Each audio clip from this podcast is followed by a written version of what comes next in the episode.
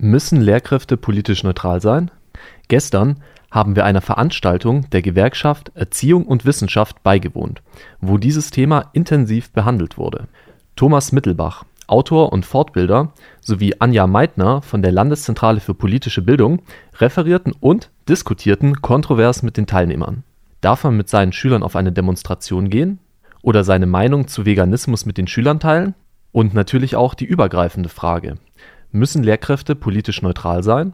Ich habe bei den Referenten nachgefragt. Nein, das, äh, das ist tatsächlich eine Haltung, die man sehr oft trifft. Aber natürlich muss ein Lehrer politisch nicht neutral sein. Er muss nur bestimmte Dinge beachten. Unter anderem aber, dass er auch beauftragt ist, für die freiheitlich-demokratische Grundordnung einzutreten. Er darf aber ja zum Beispiel nicht überwältigen. Also nur eine Meinung als die richtige hinstellen. Nein, Lehrer, Lehrerinnen und Lehrer dürfen nicht überwältigen, aber abgesehen davon ganz im Gegenteil. Lehrerinnen und Lehrer müssen kontrovers sein und die Kontroverse in den Schulklassen ja, suchen, herstellen, fördern, ähm, damit sich Schülerinnen und Schüler ihre eigene Meinung bilden können. Lehrer müssen also nicht politisch neutral sein.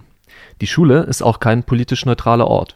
Lehrer sind sogar durch den Demokratieleitfaden des Ministeriums für Kultus, Jugend und Sport von Baden-Württemberg dazu verpflichtet, sich eine eigene reflektierte Meinung zu bilden.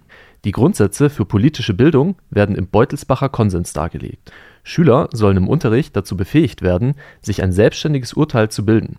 Deswegen müssen Themen, die in Wissenschaft und Politik kontrovers sind, auch kontrovers im Unterricht dargestellt werden. Das soll dann dazu führen, dass die Schüler politische Situationen analysieren und ihre eigenen politischen Interessen herausarbeiten und vertreten können und wie seht ihr das?